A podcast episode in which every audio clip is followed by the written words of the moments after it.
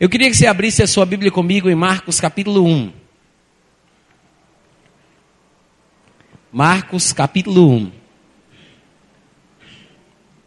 Nós vamos falar sobre um tema que se popularizou muito nos últimos anos nas igrejas cristãs.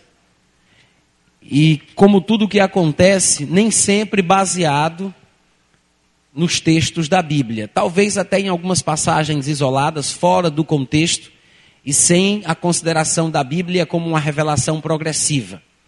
Mas as pessoas pegam textos fora do contexto para usarem como pretexto para todo tipo de doutrina. Mas é interessante que a gente observe que em Marcos capítulo 1, se você é, é, abriu comigo a partir do versículo 21, está escrito o seguinte: Nós temos aqui o registro de uma das primeiras pregações, se não a primeira, uma das primeiras pregações que Jesus Cristo fez. Depois entraram em Cafarnaum e logo no sábado foi ele ensinar na sinagoga. Isso aqui é Jesus, tá, gente? Amém? Maravilharam-se, maravilhavam-se da sua doutrina, porque os ensinava como quem tem autoridade e não como os escribas. Não tardou que aparecesse na sinagoga um homem possesso de espírito imundo, o qual bradou: que temos nós contigo, Jesus Nazareno? Vieste para perder-nos? Bem sei quem és, o Santo de Deus. Mas Jesus o repreendeu, dizendo: Cala-te e sai dele. Irmãos, simples e prático. Veja que Jesus não ficou perdendo tempo com aquele demônio que tentava atrapalhar a sua ministração da palavra. Jesus fez aquilo que nós devemos aprender de uma vez por todas. Ele disse: cala e sai. Vamos treinar para ver se a gente aprendeu muito bem. Como é que é? Mais uma vez. Só para decorar. Cala e sai. Foi isso que Jesus Cristo fez. Cala e sai dele. Então o espírito imundo, quando ouviu a ordem de Jesus, não foi um pedido, foi uma ordem. A Bíblia diz que o espírito agitando-o violentamente e bradando em alta voz saiu dele. Eu não quero saber qual é o show que ele vai fazer, eu quero saber se ele vai obedecer. Porque é sempre assim, toda vez que um crente que sabe que tem autoridade determina alguma coisa para um espírito imundo, ele sempre vai fazer alguma coisa para parecer que ele não vai sair, ou para demonstrar que ele não gostou daquilo que foi determinado. Mas como a Bíblia demonstra, Jesus Cristo disse: cala e sai. E o bicho ainda gritou, se agitou violentamente, mas saiu. Diga graças a Deus. Todos se admiraram a ponto de perguntarem entre si: que vem a ser isso? Uma nova doutrina. Pois com autoridade ele ordena, ele não pede, ele ordena aos espíritos imundos. E eles lhe obedecem. Oh, aleluia! Eu quero que você observe o seguinte: eu não sei se você pôde sentir isso ou se você já tinha passado por esse texto e pensado a respeito do assunto. Mas quando Jesus Cristo, com a sua voz, com a sua palavra, a sua, a sua voz de comando, ele disse ao espírito imundo: cala e sai e o demônio obedeceu, os que estavam presentes na sinagoga se admiraram com aquilo. Porque não era comum que alguém, simplesmente com a sua autoridade, determinasse que um demônio fizesse tal ou tal coisa. Quando Jesus Cristo diz cala e sai, e o espírito imundo obedece ao que ele diz, o povo conclui o quê? Que é uma nova uma nova doutrina. Porque, irmãos, se a gente for bem estudar o Antigo Testamento, e prestar atenção nas passagens da Bíblia que fala sobre qualquer coisa relacionada a demônios, quase que Satanás não é citado. Você quase não enxerga qualquer passagem clara apontando para a pessoa de Satanás. Não vemos de forma nenhuma qualquer crente do Antigo Testamento expulsando demônios, como nós sabemos que é possível fazer pelo crente do Novo Testamento, da Nova Aliança. Nós temos alguns vislumbres espaçados e perdidos, e ainda bem diferentes do que a gente conhece hoje em dia, como por exemplo o caso de Davi. Porque Saul estava sendo atormentado por um espírito imundo, e a Bíblia diz que Davi, um homem de Deus, ungido pelo Senhor, tocava uma harpa, e o espírito imundo saía de Saul momentaneamente, mas depois o bicho voltava de novo. Isso quer dizer que Davi tocava a harpa para acalmar, não era para expulsar e libertar. Nós não vemos no Antigo Testamento uma doutrina sobre expulsão de demônios. Porque, irmãos, a doutrina de expulsão de demônios, como o próprio texto que acabamos de ler sugere, é uma nova doutrina, uma doutrina do Novo Testamento. Do período da nova aliança. É por isso que disseram: com autoridade ele ordena aos espíritos imundos e eles lhe obedecem. O que é isso? Uma nova doutrina. Diga uma nova doutrina. Qual é a nova doutrina? não é guerra contra os demônios, é autoridade sobre os demônios. Há uma diferença enorme. E como toda verdade bíblica sempre é torcida e pregada e crida de uma forma equivocada, assim também acontece com a questão da autoridade sobre Satanás, da autoridade que o crente tem sobre os demônios. Nós vemos aqui o início dessa doutrina nova em Jesus Cristo, e depois ele vai propagá-la por todo o Novo Testamento, ele vai ensinar aos seus discípulos ao longo dos evangelhos, mas as pessoas não observam que começou com Jesus e nós temos que prestar atenção ao que ele diz sobre o assunto, para que saibamos se estamos crendo corretamente ou não. Em primeiro lugar, não é uma coisa que só Jesus poderia fazer. Eu sei que a gente já sabe disso, né? Nessa, na, nessa altura do campeonato. Eu acho que a gente já compreende que nós, os crentes, temos, temos autoridades para expulsar demônios. Mas nós vemos aqui Jesus fazendo uma coisa que nunca ninguém fez. E não é porque Jesus era Jesus que ele conseguia fazer. Ele fez porque estava em comunhão com Deus, era um filho de Deus, num período específico em que aquilo deveria ser estabelecido. Todos reconheceram como uma nova doutrina, mas não era uma doutrina nova que se restringia à pessoa de Jesus Cristo por ele ser quem ele era. Sabemos disso porque um pouco mais na frente, já no capítulo 3 do Evangelho de Marcos, você vai observar do versículo 13 em diante, a Bíblia dizendo que Jesus subiu ao monte, chamou os que ele mesmo quis e vieram para junto dele. Então, Jesus vai designar doze para fazerem três coisas. Veja o que ele diz: designou doze para estarem com ele, para os enviar a pregar e para exercer a autoridade de expelir demônios. Quais são as três coisas que Jesus designou, gente? Estarem com ele, os enviar a pregar e exercer a autoridade de expelir demônios. Para estarem com ele, para os enviar a pregar e para exercerem a autoridade de expelir demônios. A ordem é exatamente essa. É a ordem de importância que nós temos aqui. Expulsar demônios não é mais importante do que estar com Jesus. Vocês devem se lembrar que quando os discípulos saíram, fazendo o que Jesus havia determinado, de dois em dois, e voltaram se alegrando porque os demônios se lhes submetiam, Jesus disse: Alegrai-vos, não porque os demônios se vos submetem, mas porque o vosso nome está arrolado no livro dos céus, no livro da vida. Então, você vê que estar com Jesus é a principal coisa.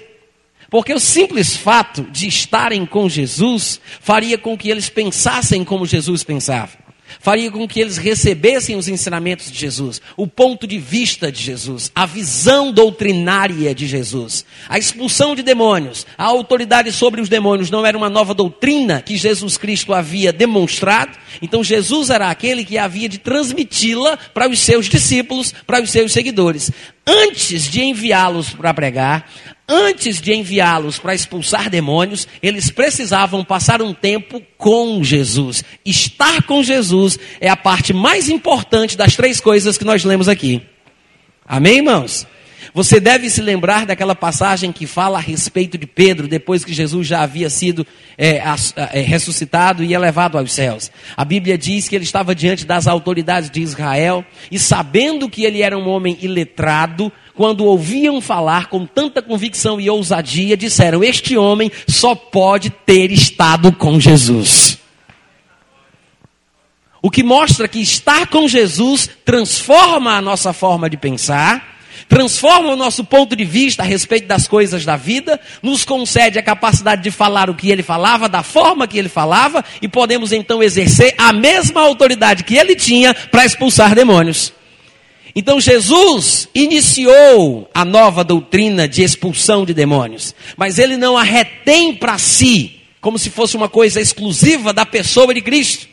Ele chama doze para estarem próximos a ele, para estarem com ele, para que estes tais possam ser enviados para pregar e também exercerem a mesma autoridade de expelir demônios. Hoje, para a gente, quando a gente lê um negócio desse, parece algo muito banal.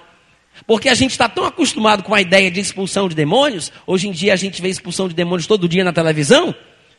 Então a gente considera isso como se fosse uma coisa simples demais. Mas, irmãos, era uma nova doutrina, era uma coisa que ninguém fazia na face da terra. Jesus foi o primeiro a estabelecer isso como regra a ser praticada por um crente que tem comunhão com Deus.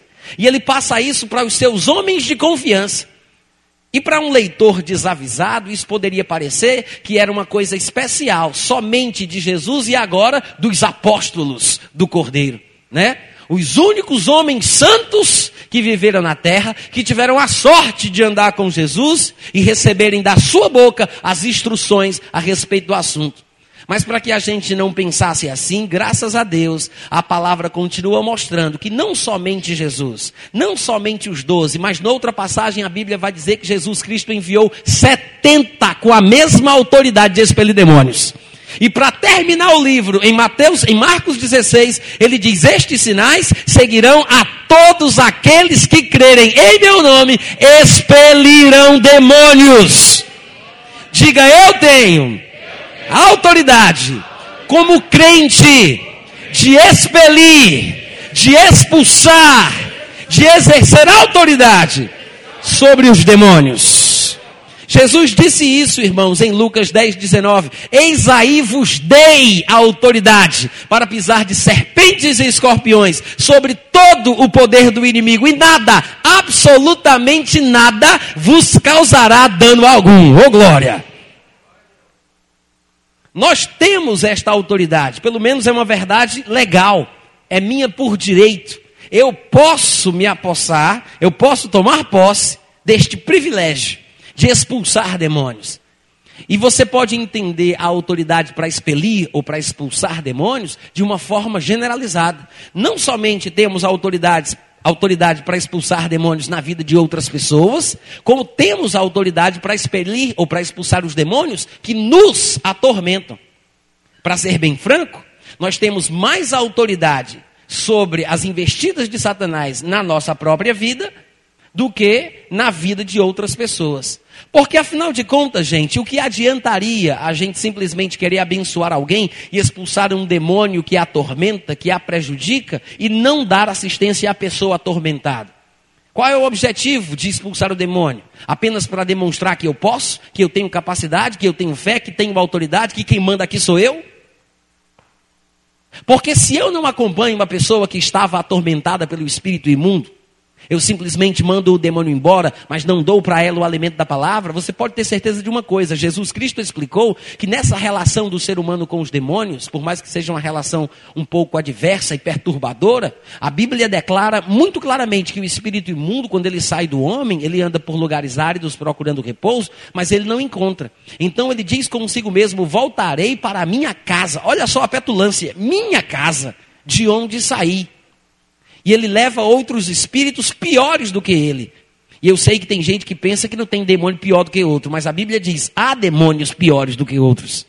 E ele diz que leva sete espíritos piores do que ele. E entrando e voltando encontram aquela casa vazia, varrida e ornamentada. E entrando habitam ali. E o seu último estado fica pior que o primeiro. E se a gente não parar para pensar, e se não formos responsáveis em nossa forma de evangelizar o mundo, nós seremos os culpados pelos últimos estados piores que nós encontraremos na nossa cidade e nos lugares onde passamos. Porque nós estamos expulsando os demônios e deixando as pessoas sem proteção, sem a palavra, sem o fundamento para resistirem a Satanás novamente quando ele vier. Autoridade sobre o demônio eu tenho. Influência sobre a vontade humana só se desenvolve com o tempo por meio do relacionamento. Se você não pretende acompanhar a pessoa, se você não, não pretende ficar perto desse indivíduo, se você não tem pessoas que possam fazer isso por você, não saia feito besta evangelizando só para poder mostrar o número de pessoas que você ganhou para Cristo na igreja no domingo à noite. Vocês podiam dizer amém, eu acho que é um momento apropriado. Amém, irmãos? Precisamos ser responsáveis com aquilo que nós fazemos, com aquilo que nós cremos. Temos autoridade sobre os demônios. Devemos exercê-la na nossa própria vida, em primeiro lugar, e na vida daqueles com quem nós temos contato.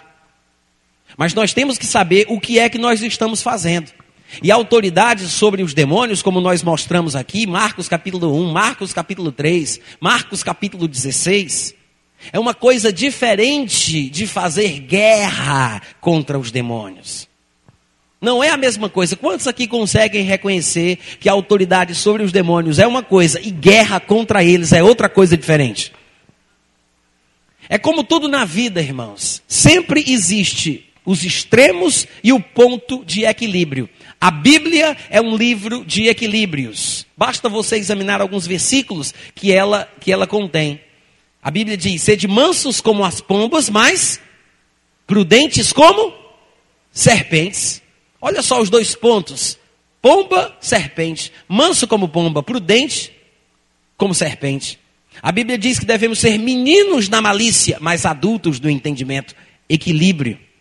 A palavra de Deus, ela sempre demonstra a importância do bom senso e do equilíbrio. E nós precisamos considerar isso no que diz respeito à questão da suposta guerra espiritual também. Irmãos, como exemplo, eu gostaria que vocês imaginassem juntamente comigo três recipientes contendo água.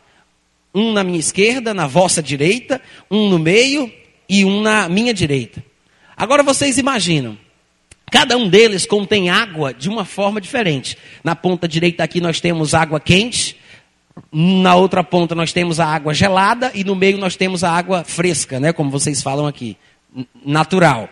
Então, o que acontece? Água quente é um extremo, água gelada é o outro extremo. A água fresca é a água que demonstra, o que, que simboliza o equilíbrio. Se você pegar as suas duas, as duas mãos, e isso é uma experiência científica, se você pegar as suas duas mãos e colocar cada uma num dos extremos, na água quente, na água gelada, depois de um tempo você tira as mãos e coloca, você pode fazer isso em casa, tá? Só toma cuidado para não se queimar e não fazer besteira. Depois, se você tirar as duas mãos e colocar na água natural que está no meio, você vai sentir a água natural, a água fresca, de duas formas diferentes. A mão que estava na água quente vai sentir a água fresca como se fosse fria demais. A, água que, a mão que estava na água gelada vai sentir a água fresca como se fosse quente demais.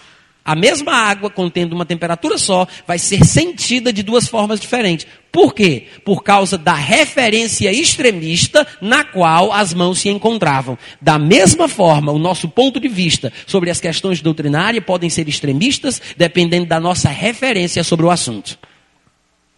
Nós precisamos estar no equilíbrio. Quando uma pessoa desequilibrada ouve uma pregação equilibrada, bem fundamentada nas escrituras, nem pendendo para um lado nem para o outro, ela vai ser interpretada de uma forma é, é, específica de acordo com a posição que a pessoa encontra. Se for uma pessoa que sequer acredita na existência dos demônios, vai dizer que eu sou muito exagerado. Se for, umas pessoas, se for uma pessoa que vê demônio em tudo que é lado, vai dizer que eu sou muito frio e intelectualista. A verdade, irmãos, é que nós precisamos ficar no ponto central. Equilibrados, nem para um lado nem para o outro, porque todo extremo é beira. Vocês não entenderam a profundidade do negócio. Todo extremo é beira, beira do precipício. Amém? E alguém poderia perguntar: Mas irmão Natan, existe guerra? Sim, existe guerra. Diga amém. Agora, existe uma guerra entre a igreja e Satanás? Não porque nós, como igreja, estejamos preocupados em querer lutar contra ele. É porque ele é, por natureza, o adversário. Esse é o significado do seu nome. A palavra Satanás significa adversário. Ele é oponente contra tudo aquilo que, que é de Deus. Ele é o adversário. Não sou eu quem faço questão de brigar com ele. É ele que não gosta de mim. É ele que morre de inveja. É ele que tenta me destruir, é ele que quer me atacar. Obviamente que alguém desta forma não vai ser meu amigo. Se está contra mim, não é por mim, comigo não ajunta, espalha. Eu posso chamar isso de guerra. Não que eu seja um soldado para lutar e guerrear para alcançar uma posição de vitória. Porque quando Satanás consegue me convencer que eu preciso lutar contra ele para ser vencedor, eu já perdi. Eu vou dizer de novo. Quando Satanás consegue me convencer que eu preciso lutar contra ele para alcançar uma posição de vitória, eu já perdi. Porque isso demonstra que eu não creio nas escrituras, que dizem que eu sou mais do que vencedor. Se eu vou procurar uma posição de vitória, se eu quero vencer Satanás para ser o que a Bíblia já diz que eu sou, eu estou desprezando a palavra e ficando com a sugestão enganosa que ele me dá. Lute comigo para alcançar a sua vitória. E aí lá vou eu, feito besta, lutar contra Satanás para ser vencedor. Alô? Irmãos, nós somos mais do que vencedores. Isso quer dizer que a gente tem mais do que vitória e Satanás é mais do que derrotado. Um bom exemplo de vencedor seria Mike Tyson, que eu lembro bem, né?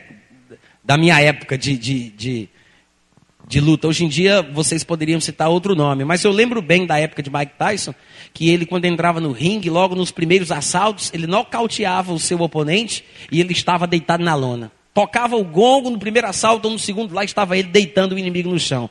É um exemplo de vida vitoriosa, é um exemplo de vencedor. Só que nós somos mais do que isso, a Bíblia diz. Usando a mesma figura da luta no ringue, é como se o gongo tocasse e quando nós fôssemos cair dentro para lutar, o inimigo já estivesse deitado no chão. É mais do que vencedor. É mais do que derrota.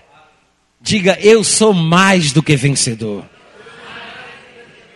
Então, irmãos, Precisamos entender de uma vez por todas que ter autoridade sobre os demônios é muito diferente de ter que lutar contra eles. Porque quem tem autoridade sobre não luta, ele impõe, ele determina, ele ordena, cala e sai. Isso não é guerra, isso não é luta. Claro que a Bíblia usa a palavra luta em alguns poucos lugares de forma figurativa, mesmo quando está falando sobre a relação da igreja com a força espiritual adversária, mas é uma questão figurativa. Nós não somos um exército com patentes e hierarquia militar. Às vezes a Bíblia usa figuras de linguagem, mas ela não diz somente que somos soldados, fala que também somos agricultores, fala sobre ovelhas, fala sobre pastores, são figuras de linguagem.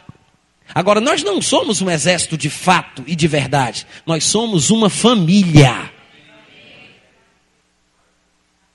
Mas é bom que entendamos que há uma diferença entre guerra contra os demônios e a autoridade sobre eles. Mas ainda que reconheçamos que há uma guerra porque ele vem contra nós, afinal de contas a Bíblia diz em 2 Coríntios capítulo 2, versículo 11, que não devemos ser ignorantes sobre os seus desígnios para que ele não alcance vantagem sobre nós? Ou seja, ele tem o seu planejamento, ele tem as suas ideias, ele tem desígnio de nos matar, de nos roubar e de nos destruir. E a Bíblia diz: para que não sejais ignorantes, para que ele não alcance vantagem sobre nós. Então quer dizer, pode ser que ele alcance vantagem se eu ignorar alguns fatos. Eu não posso ser ignorante. Eu tenho que ter conhecimento de algumas coisas. Porque se nós queremos usar a figura da guerra, do exército e da peleja militar, nós temos que reconhecer, irmãos, que todo general em batalha vence o exército inimigo através das informações que o serviço de inteligência lhe dá sobre o poderio bélico do adversário. O nosso serviço de inteligência está disponível. Amém? Precisamos saber o que a palavra de Deus diz precisamos aprender quais são os fatos estabelecidos em nosso privilégio, que nos fazem mais do que vencedores nessa luta contra Satanás. Uma das passagens que talvez nos ajude a pensar corretamente a respeito do tema é 1 Pedro capítulo 5, versículo 8 e 9. E eu gostaria que você carinhosamente abrisse juntamente comigo lá. 1 Pedro capítulo 5, versículo 8 e 9.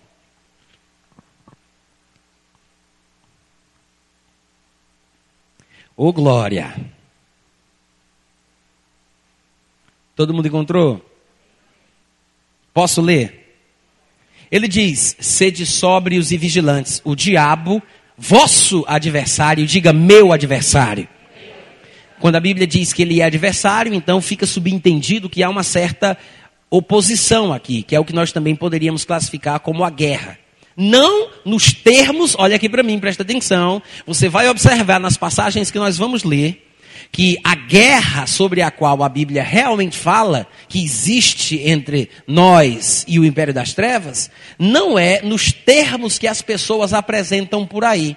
E daqui a pouco a gente vai entrar mais nessa questão, mas eu quero que você tenha em mente que a aplicação do sentido da guerra que eu vou fazer aqui é totalmente diferente do que talvez alguns de nós já tenhamos ouvido em alguns dos congressos que nós participamos através das pregações dos nossos pregadores prediletos. Então tenha muita atenção àquilo que a palavra de Deus diz para que você possa conhecer a verdade a respeito do assunto. Amém?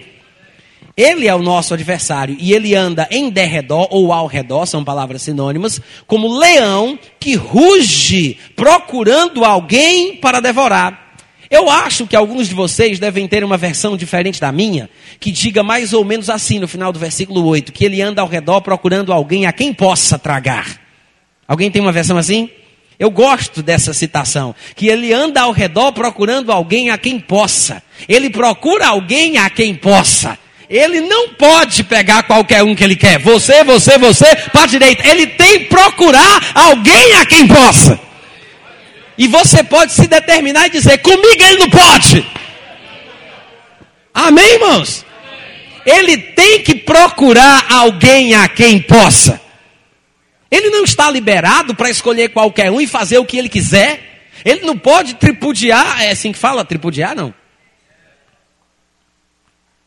Na vida de qualquer crente. Ele não pode simplesmente escolher um, dois, três, quatro para a sala ao lado, quatro, cinco, seis para ali ele tem que procurar alguém a quem possa.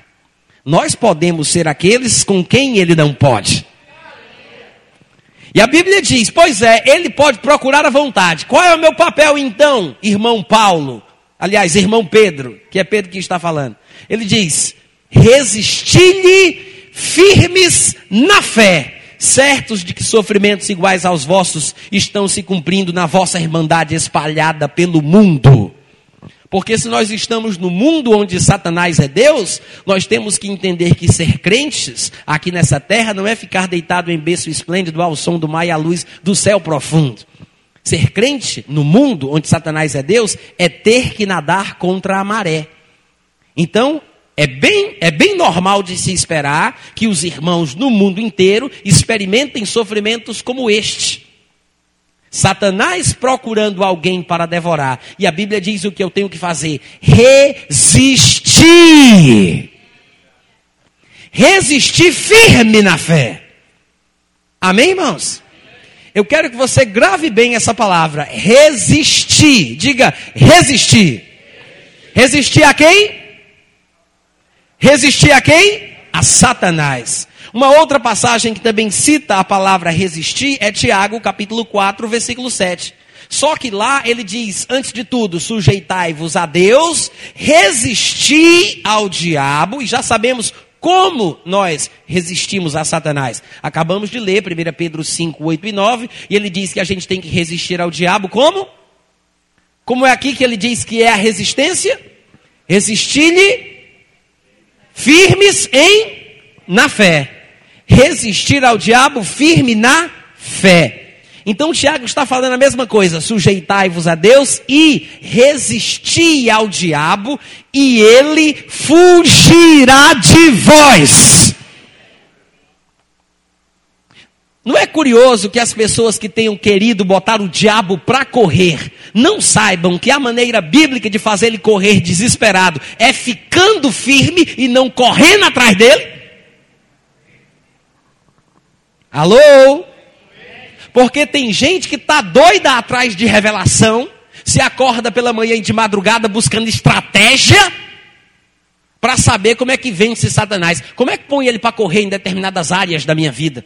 A Bíblia diz como é que se bota Satanás para correr. Fique firme na sua fé. E quando a Bíblia diz resistir, irmãos, dá uma ideia de não procurar conversa com ele, de não procurar briga, de não ir atrás para fazer confusão. Quando a Bíblia fala sobre resistir, é porque a pessoa que resiste foi atacada, foi invadida. O outro foi que puxou a confusão. Quem teve o início, quem quis iniciar a briga, a luta. Quando a Bíblia diz resista, é porque ele é o confuseiro, ele é que é o inimigo, ele é que vem atrás de fazer confusão. Eu não ligo para ele. O que é que eu faço? Eu resisto. Eu sei que pode parecer pouca coisa, porque hoje em dia muitos crentes querem fazer mais do que o que a palavra de Deus pede. Mas se você fizer o que a Bíblia diz, você vai estar num terreno seguro. Você não vai estar correndo perigo de dar lugar a espíritos enganadores.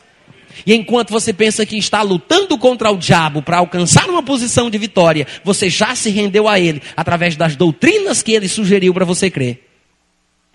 Porque não podemos lutar contra o diabo com argumentos doutrinários que ele mesmo inventa. Não tem sentido.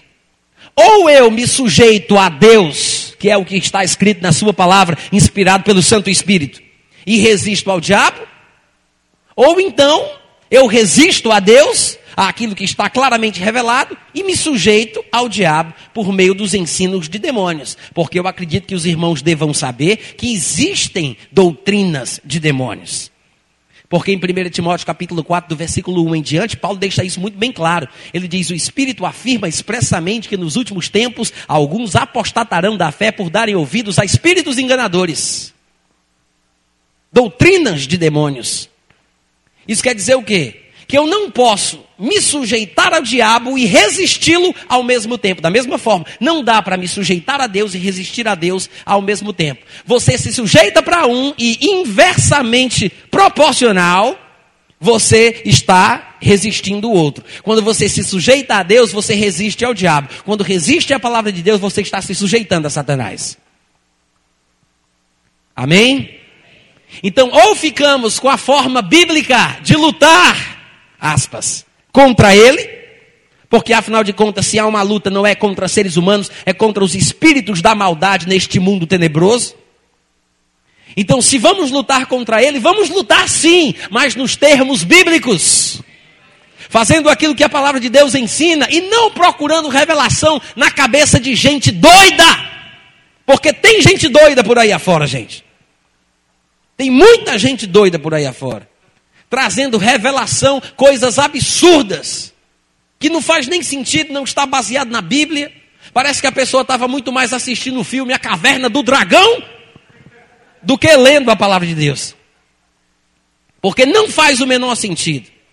As pessoas pregam baseados em suas experiências.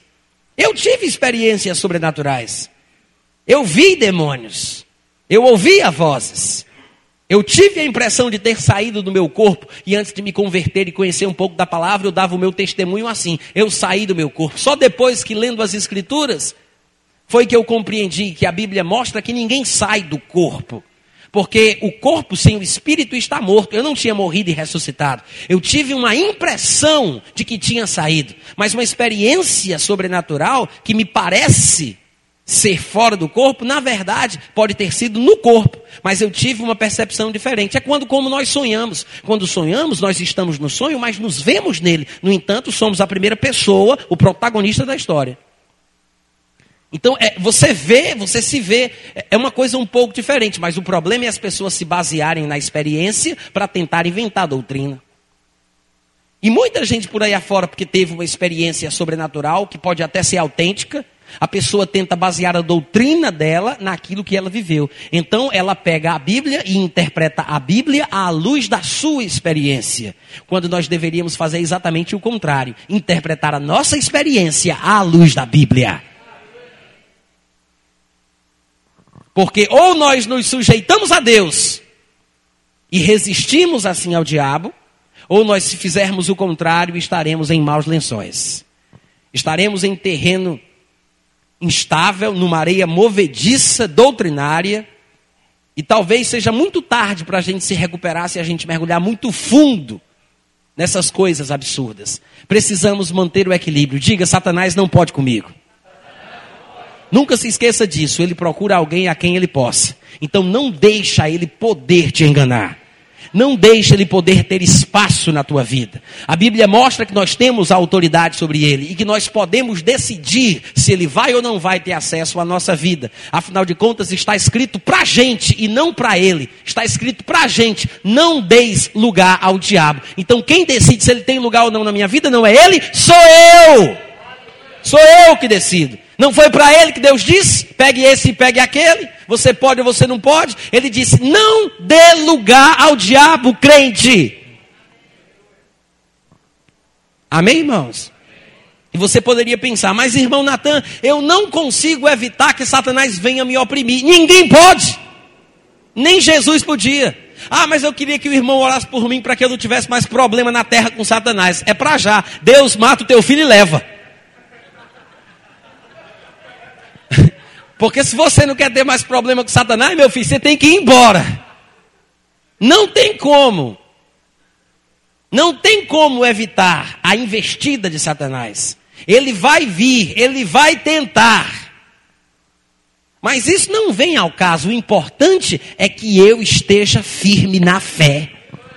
Porque a Bíblia diz que se eu resistir firme na fé, ele fugirá. Não, a Bíblia não diz ele se aquieta e fica, fica no cantinho dele ali bem calado. Não, ele foge apavorado. É essa a ideia que o versículo fala. Ele não sairá da vossa presença livremente pedindo licença com toda a etiqueta necessária. Ele fugirá. E veja o poder que a resistência da fé tem. Porque às vezes a gente pensa que tem que girar os braços no ar que tem que buscar uma estratégia, que tem que acordar de madrugada, tem que dar 72 voltas ao redor do meu bairro, jogar óleo ungido em cima do telhado dos terreiros de macumba. Tem gente até que sai de madrugada para fazer xixi nos territórios da cidade para poder demarcar e ungir o lugar onde a gente habita, como o leão faz. Sabia disso? Vocês sabiam disso? É. Eu não vou dizer onde foi que eu ouvi isso, porque não convém. Mas tem gente trazendo a revelação, olha como é absurdo, de que nós temos que fazer xixi. É para rir mesmo, pelo amor de Deus. Fazer xixi nos lugares importantes da cidade, nas entradas da cidade, para demarcar o território como um leão faz. Mas sabe que um pregador com palavras bonitas, ele consegue enganar o coração dos incautos? Irmãos, eu consigo fazer você chorar com uma besteira dessa. Contando para você minha experiência, contando para você como foi lindo, como Jesus me contou isso no dia que ele me disse. E tá todo mundo depois fazendo xixi também nas suas casas. É por isso que nós que estamos no púlpito devemos ter cuidado. Porque nós somos responsáveis pelo equilíbrio ou pelo desequilíbrio do povo de Deus. E nós prestaremos contas a Deus daquilo que nós estamos ensinando, viu gente? Se não nos basearmos na palavra, pode ter certeza, a culpa é nossa. Claro que as pessoas, elas têm também a responsabilidade de ouvir e discernir se aquilo que elas estão recebendo é de Deus ou não. Porque afinal de contas, a Bíblia diz que a unção que vem do santo permanece em nós e não há necessidade de que ninguém nos ensine. Mas ela que é verdadeira nos ensina a respeito de todas as coisas. Se ouvíssemos um pouco mais essa unção que está por dentro, não seríamos tão facilmente enganados. Todo mundo olhou para cá, eu pensei até que era um anjo aqui atrás de mim. Eu já ia dizer, pois não. Amém, gente?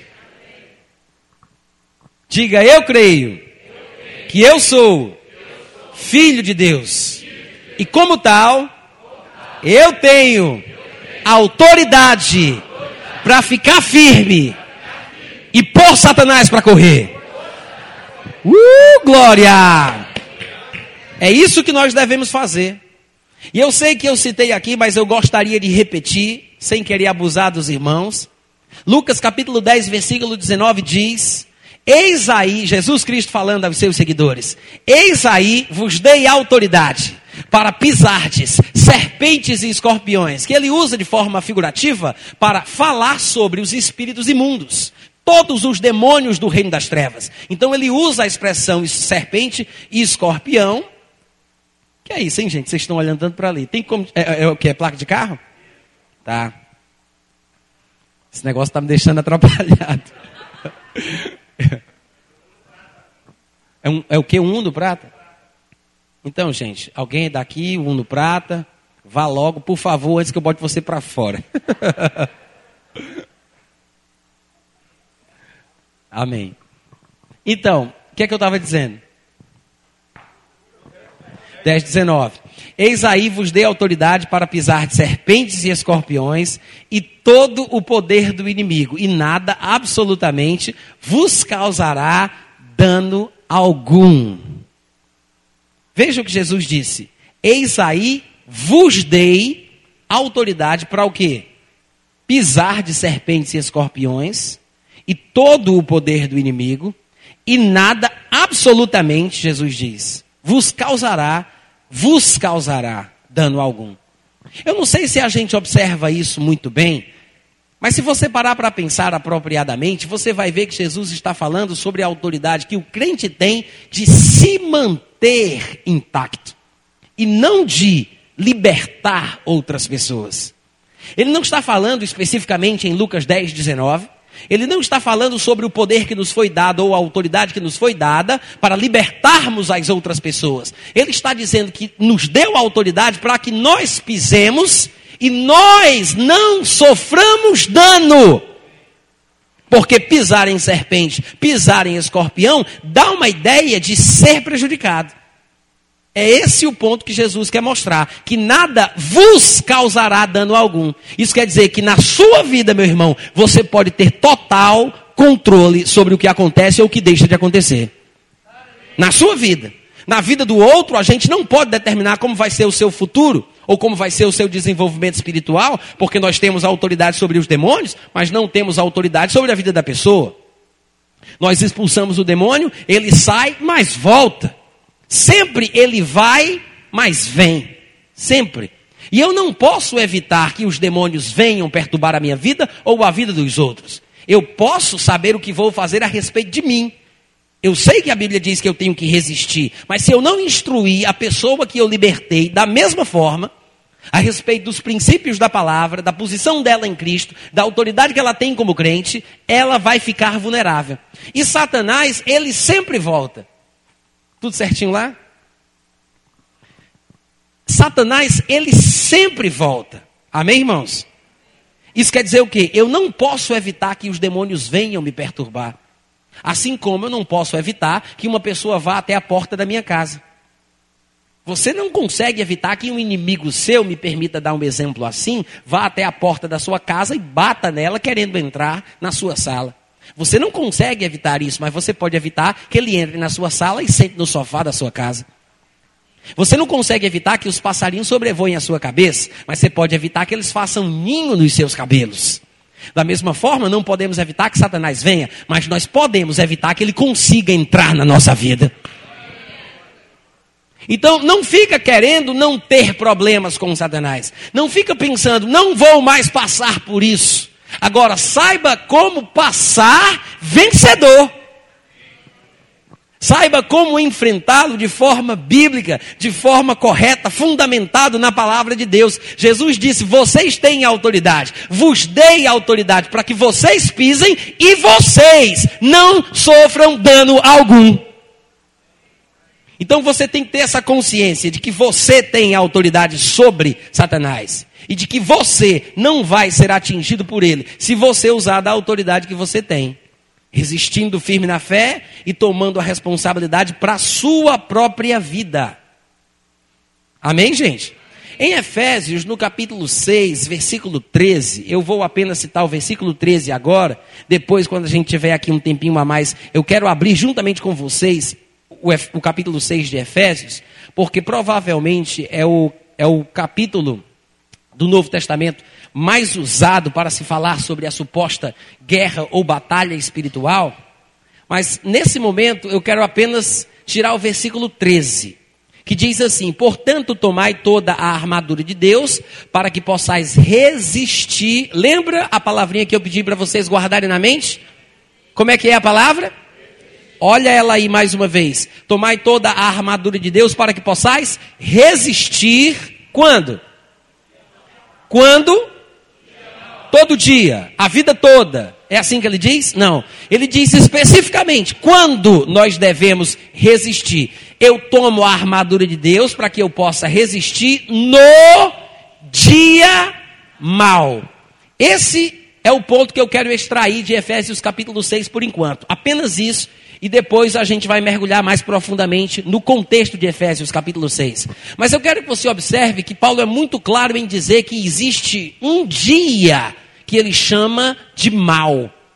E não estamos falando aqui sobre cada dia ter os seus males, né? Como Jesus Cristo falou, basta a cada dia o seu mal. Estamos falando sobre um mal específico, de uma intervenção satânica, de uma investida de Satanás na tentativa de nos fazer de nos causar dano. Porque nós sabemos que Efésios 6 fala sobre a guerra ou luta que nós temos contra Satanás e não contra seres humanos, mas os espíritos dominadores deste mundo tenebroso. Então ele está falando sobre investidas de ataques de Satanás. Mas ele fala: toma a armadura para que você possa resistir no dia mal. Qual é o dia mal? É o dia que Satanás vem. É o dia que Satanás ataca. É nesse dia, é nesse dia, e não 24 horas por dia, ou 30 dias por mês, mas é nesse dia que eu luto contra ele. Esse é o dia da batalha. Esse é o dia da guerra. É nesse dia que eu devo ficar firme. Porque Satanás está procurando uma oportunidade para atacar alguém. Ele não ataca todos os dias, mas ele anda ao redor procurando alguém a quem possa. E ele, e ele decide quando vai atacar. No dia que ele ataca, é o que a Bíblia chama de dia mau. Às vezes não conseguimos ter essa visão porque não juntamos as peças do quebra-cabeça usando versículos da Bíblia que falam a respeito do assunto. Mas você deve lembrar de Lucas capítulo 4, versículo 13, quando a Bíblia diz que passadas que foram todas as tentações de toda a sorte, apartou-se de Jesus Satanás até ocasião oportuna. Vocês conhecem esse versículo, gente? Passadas que foram todas as tentações de toda a sorte, apartou-se de Jesus o diabo até quando? Eu acabei de citar o texto. Como é que diz? Até ocasião oportuna. Isso quer dizer o quê? Satanás se apartou de Jesus até. Você sabe que a palavra até, nesse caso aí, ela indica o fim de um período e não uma distância como daqui até ali mas nós estaremos aqui no culto até que o pregador se canse, por exemplo, né? E ele diz: apartou-se Jesus, apartou-se Satanás de Jesus até. Até quando? Até quando? Até a ocasião oportuna. Ou seja, até Satanás ter uma oportunidade. Até a oportunidade surgir, Satanás estaria apartado ou afastado de Jesus. Satanás se apartou até. A própria construção da frase já nos faz entender o que a Bíblia está ensinando com isso. Por quê? Não foi Jesus quem disse: Você vai e depois eu te chamo de volta para me tentar de novo quando for oportuno. Não é Deus quem iria decidir o dia certo para que Satanás voltasse para tentá-lo mais uma vez. Muito bem, Satanás, saia, fique aí esperando. Eu acho que agora é o dia. Vai, pega! Quem se apartou não foi Satanás? E ele se apartou até quando? Até a ocasião oportuna. Sabe o que isso nos ensina? Que Satanás tem a capacidade, me permitam dizer assim, intelectual, de julgar uma situação para saber se ela é ou não é oportuna especificamente para você. Ele tem condição intelectual de julgar as situações para saber se uma situação na sua vida especificamente é oportuna ou não para lhe tentar de novo. Então Satanás não é tão idiota como nós gostaríamos que ele fosse. Ele é um ser inteligente, é um ser pensante. que sabe o que faz, ele tem desígnios a respeito dos quais a Bíblia fala que não podemos ignorar. Amém, gente? Ele tem um planejamento, ele não é desorganizado. O reino das trevas não é um caos generalizado. Alguns de nós saímos lendo por aí estes romances evangélicos que falam sobre a guerra no mundo espiritual e depois a gente fica, mais, fica crendo muito mais nesses livros do que no que a palavra de Deus diz. Há livros por aí afora que falam sobre as coisas deste mundo tenebroso que dizem que os demônios mais fracos têm medo dos demônios mais fortes e que os demônios mais fracos só obedecem os mais fortes com medo de levar um cascudo espiritual. Vocês sabem o que é cascudo? Assim na cabeça. Como é que chama aqui? Cascudo. Mas a Bíblia não ensina isso. Os demônios mais fortes não estão amedrontando, é, é, é brigando, maltratando os demônios mais fracos para que eles obedeçam. Não existe isso na Bíblia. Jesus falou, ele disse: se Satanás espelha Satanás, se ele está dividido contra si mesmo, como subsistirá o seu reino? Porque toda cidade ou casa dividida contra si mesma não subsistirá. Todo reino dividido contra si mesmo ficará deserto. Jesus disse: Satanás não expele Satanás. Satanás é como um esperto traficante de drogas. Ele vende a droga para os outros, mas ele não permite. Eu estou falando de um esperto traficante de drogas. Eu não estou falando de uma bestalhada qualquer. Ele vende as drogas para o povo de fora para pegar o dinheiro, mas ele não deixa que os seus filhos usem a droga que ele vende. Ele não vai permitir que isso aconteça. Satanás, da mesma forma, ele tenta semear a divisão dentro da igreja porque ele sabe que a divisão é o começo do fim, mas ele mesmo não se divide. Amém, irmãos? Satanás é um ser inteligente como nós.